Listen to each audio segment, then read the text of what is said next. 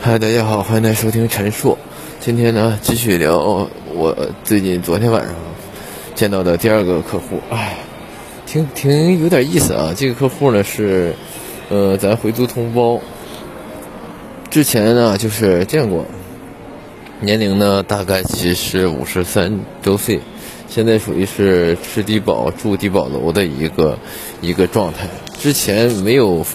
没有太多了解。昨天呢，基本上七点左右的时候，我俩他来找我办贷款，我跟他聊聊了聊这个这个情况。唉，现在不知道怎么了，是最近我就像包括这个客户、前一个客户和现在客户，我突然想，就是不像以前了，就是很毛躁，想要说立刻就问问问清资质，能办能办什么产品，聊聊嗯，对吧？大概谈。是这种的，现在反而心理心理状态就变成了一个，呃，相对稳健、稳定一点的这个这个情况。因为我是突然想到，我刚回的那年，那年的时候，就是因为我住，我住不花钱，吃饭消费量很小，就是不管怎么说，我都是有，都自己这个积蓄都是够的。所以说我那段时间保持着一个什么状态呢？就是很很很沉下心。很很考虑说这个一个客户是一个慢线儿的、长线的去发展一个这个客户，然而事实上的话来说的话，就是，呃，长线发展客户嘛，它这个也是有有好的有坏的。因为好的优势是什么呢？是比如说做这个长线发展的客户，它的优势就是说，呃，你能了解的更深、更深、更深，能够更更塌下心来。更踏下心来，但是缺点缺点也显而易见，就是说，这个就是周期会长，回款周期长，就和赚钱的这种这种赚钱赚快钱的这种想法是相悖的。但之前我不会看到一个馒头哥嘛，他说，呃，负债几千万，争取六年之内全结清。他说一个话，他说最近了了理解到一个道理，就是快就是慢。所以说，我某种程度上我也觉得，会不会就是说，对吧？沉稳下来。真正了解到客户的这个痛点和他的真正的资质，会不会对自己的这个业绩提升会有一定的这个这个帮助呢？这是我在最近在思考的一个事儿。这个客户的话，就是昨天聊天的时候，他就是在低保低低保楼，低保楼离我住的很近，我俩就约了一附近商场聊了一会儿。他是什么呢？他是想买车，因为现在呃他在通辽的这个呃整个的这个。呃，属于按国家地地图来说是西藏地区，他工作的地地方是在通辽的，呃，通辽的山东地区，就是就是大概距离就是很远，稍微远一点，每天骑那个电动电动车，呃比会比较辛苦一点，呃，可能冬天了比较冷，想要嗯买一个电动车，呃电电动棚的那种车。能能充电，而且还能给自己就是，呃，就是下班路上有一个相对的一个保障吧。然而这不是，呃，那个呃找到我了嘛，想要用。完之前了解到，之前他和他一个朋友，他买他朋友的一个车，因为他这个没低保嘛，没下不能有任何任何这种就是资资产型的东西，他就是。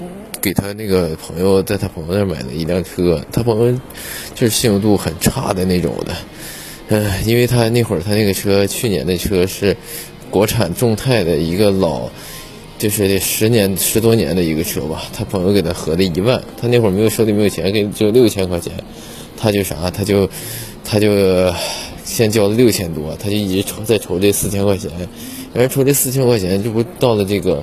呃，该的那个什么了嘛？到了这个，嗯，第二年了嘛？因为你抽四千块钱，他不能给你钱，不可能给你给你车呀，对吧？到了第二年了，现在那个车是说，他那个朋友就是赖他了，就是这个钱现在也不能给你，这个车也不能给你，完了钱我也我也不我也不退你。但事实上，我据我了解到，可能这一年下来，这个最最近这个二手车市场有一定的这个这个波动。现在这个二手车价格估计也就是六七千块钱的价格，我就跟他说：“我说要么你就把车车要了。”他说：“车我都不想要，现在没有不好往外卖，这千八的就不好往外卖，容易赔钱。”我说：“你要不要车，你就做好赔钱的准备吧，因为他那车已经现在状态都已经脱脱保了，保险都已经脱了，保险还没交呢，现在就属于一个黑车，快快属于一个黑车的状状黑车的状态了。”抢险和那个车船税都都没有上呢，虽然也一千多块钱。我说你也整不好，你对吧？你这六千多你都都一分拿不着。你要拿车，你起码你上下班有个车开，或者是你这个把车卖了，你还能剩点钱。要不然你这个车也车也没有了，你再拖到明年，明年车又掉价了，对吧？一年又掉了，再加上后期好多问题，对你根本不根本解决不了。所以说，我就建议他把这个车要回来。然而在这里也没有人谈任何贷款贷款的事儿。然而他不是他不是这个情况嘛？他是住低保楼，是因为他现在是属于离异状态。离异状态的话，他没有孩子，没有孩子就是一个人，看上去穿的很破破。很破破车烂的一个客户，就是他平时看着他，就是能看能感觉到，就是很底层那种感觉。每天每月收入两千五，两千五。就我还跟他说呢，我说，对吧？你一月管住，管一顿饭，一一，对吧？你你你就住不花钱，你饭还管一顿饭，一天就吃两顿饭的开销，你一月两千，两千二、两千五、两千八也好，你的这个收入应该能攒下钱了。说是啊。我现在也攒不下钱呢，我突然就觉得这是，这是一个啥，对吧？你想，如果说我要是吃饭和呃住都不花钱的话，那我指定是能能做到一个什么呢？能能吃饭和住不花钱，那我指定说白了，我能能能攒下钱，因为没有什么花销，他还不抽烟不喝酒，对吧？其他全不沾，就是每天就是上班和挣钱，其他的啥也没有。哎，突然我就跟他说，我说。考虑考虑，给自己养养养老吧，别考虑这些杂七杂八的了。因为买车，对吧？说白了，只是为了御寒。那冬天现在已经过去了，春天都已经来了，对吧？你说，就是你攒一个月攒两千块钱，攒一千五，他说一个月他有五六百就能就能够一个月的这个正常正常开销。完了之后，我说你就攒点攒点钱，你把这钱攒着。完了之后，呃，把那个钱攒攒下之后。你去做，你去那个啥，你到到明年再冷的，到今年就十一月份的时候，你咋也攒个五六千，到时候你再买个电动车，一开也冷了，十月十一月那会儿冷了，正是你全款买个车，你要是对吧，贷款买，你每月不得考虑还钱嘛，还得有利息在，对吧？你这样你自己有固定这收入，你攒着，对吧？你还能能你手里还能有点钱，万一有个急用的时候。对吧？你自己有点储备资金，对吧？你就不会找别人说再求别人，对吧？再去借钱这么困难了。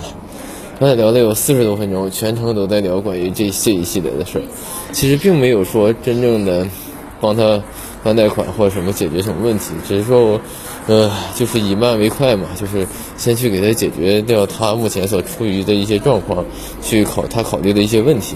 这样的话，既能既能。对他有一定帮助，我也积攒了一点点的这个好人缘哎，反正就是真正的就是说，在他这件事情上，我还真的觉得养老现在就真得考虑，就得考虑养老的事儿。你想五十三岁，对吧？你攒十年钱，对吧？你就得狠干十年，因为你就是那个劳动能力、劳动劳动劳动能力指定是在缩缩小。你干十年，对吧？你再坚持干干十年。剩下的十年的这个这个这个钱，就攒十年的钱，剩下的钱就可以做一个养老。那实在对吧？那咱也不可能说是，你一直靠着国家救救济，即使国家有救济有补助，给你送到相应的地方，但是你不得有人来扶来帮来帮你嘛，对吧？就是即对吧？你即使你将来去医院说不花钱，你得需要有人来帮你，对吧？你得需要有钱的，对吧？这是很很现实的一个问题，所以说。养老问题是从始至终这些年都是都是在这个社会上，就是不论发展的怎么样，可能我们从从呃近代近代开始就一直在发展，包括制度，包括呃社会保障，都是一点一点点在完善。但这个养老问题确实是从古至今呐，因为古代讲这个养儿防老嘛，到现在确实没有一个完美的说的一个关于。老有所依的这种、这种、这种解决的真实的方案，包括现在的养老院也好、敬老院也好，它大概率还都只是回归于集体生活。可能我们从幼儿园，呃，幼儿园毕业，幼儿园开始就是进入进入到集体生活以后，一直到养老院又回归集体生活，这是一个周期。或许啊，但是嗯，这种这种问题真正意义上的还没有解决的特别好。反正就像托老所、托儿所什么的，反正真正意义上的解决问题，并没有完百分之完全解决问题。其实最好的问题，最好的方法就是什么呢？既可以对抓住这个痛点的话，我觉得就是什么养老问题呢？最大痛点就是说，既可以在在子女身附近，也可以得到好的医疗救医疗救助，价格还还要还要低，对吧？就是这想看子女，能看到子女，而且还能有一个呃医疗医疗环境良良好的一个救助环境和一个那个医疗环境，对吧？这个他这个其实。很很难弄啊，但是我就是提出关于这个这个问题的一些一些真实的一些想法。再见。